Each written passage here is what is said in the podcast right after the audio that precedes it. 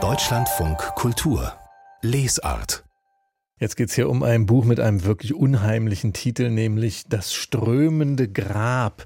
So heißt der neue Roman von Robert Galbraith alias J.K. Rowling, also der Harry Potter Autorin. Dieser Roman steht auf Platz 1 unserer neuen Krimi-Bestenliste für den Januar 2024.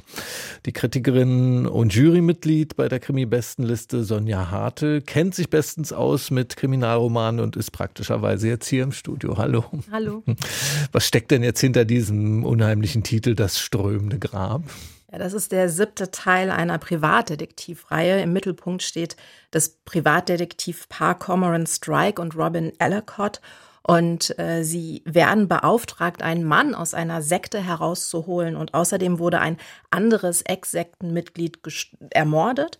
Und das ist sozusagen der Aufhänger für diesen Roman. Und es ist, ähm, ja, wie die anderen Teile der Reihe geht es sehr viel um private Verwicklungen, auch zwischen diesen beiden, denn Cormoran und Robin sind ineinander verliebt, können sich das aber nicht eingestehen. Und nun wartet man quasi, oder viele, die alle Teile gelesen haben, seit 7000 Seiten darauf, dass die beiden zueinander finden. Moment, 7000 Seiten, das heißt jeder Band 1000 Seiten? Jeder Band ungefähr 1000 Seiten. Der aktuelle hat sogar äh, 1292 Seiten.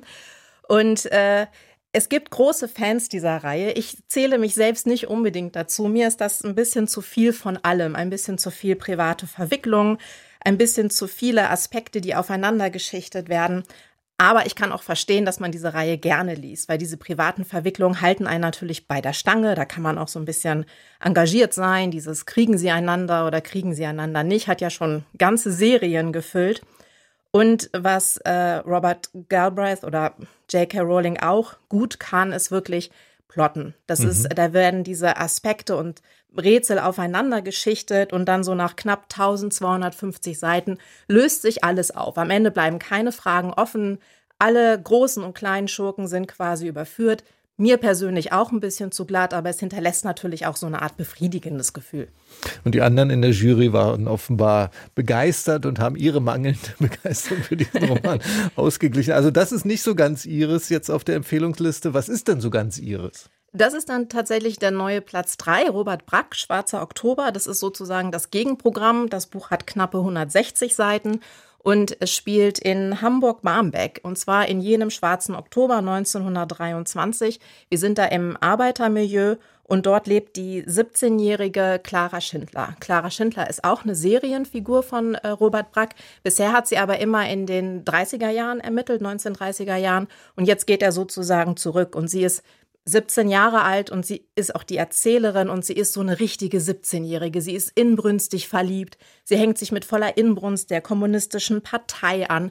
Und es gibt da noch ein Krimi-Element. Es ist ein Serienmörder, der Prostituierte tötet, nachdem aber nicht so richtig ermittelt wird, sondern es geht wirklich mehr so um dieses zeitgeschichtliche mhm. Bild. Am Ende ist dann auch klar, wer der Mörder ist. Das ist jetzt auch nicht die Riesenüberraschung, aber Robert Brack hat einfach schon sehr, sehr lange Frauenfiguren als Hauptfiguren, auch schon bevor es opportun wurde.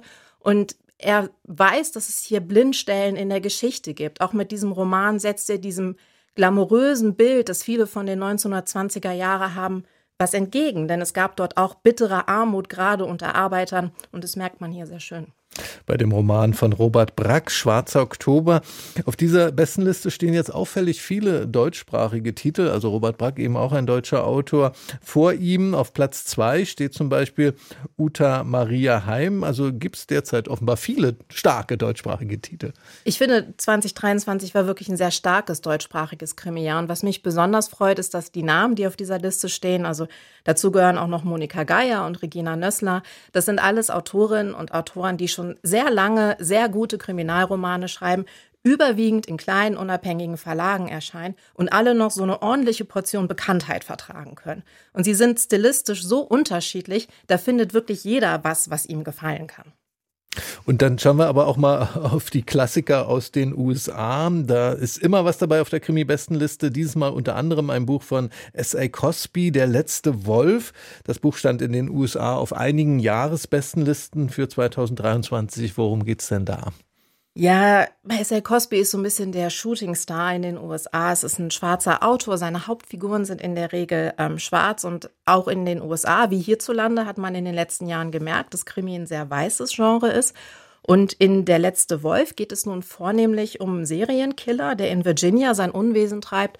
Und darauf wird der neue Sheriff aufmerksam. Das ist Titus Crown. Er ist der erste schwarze Sheriff in diesem kleinen Ort in Virginia, war vorher beim FBI.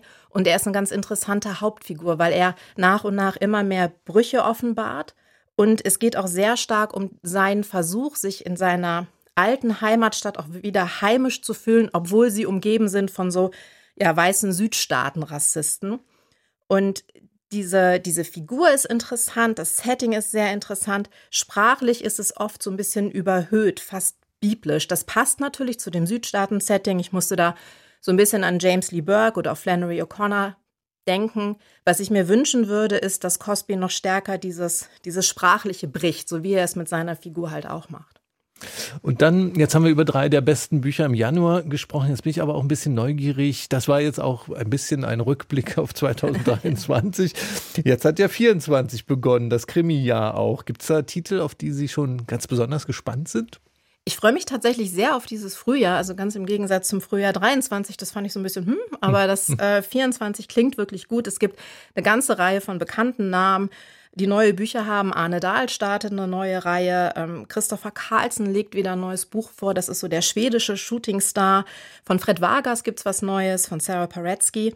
Und ich glaube auch, es gibt so einen kleinen, so einen kleinen Trend oder so eine kleine Renaissance des Serienmörders, aber ein bisschen aus anderen Perspektiven. Da erscheint schon im Februar von Denya Kukawka Notizen zu einer Hinrichtung. Und auf den bin ich wirklich sehr gespannt, weil es geht um einen männlichen Serienmörder, aber dessen Geschichte wird aus Perspektive der Frauen in seinem Leben geschildert.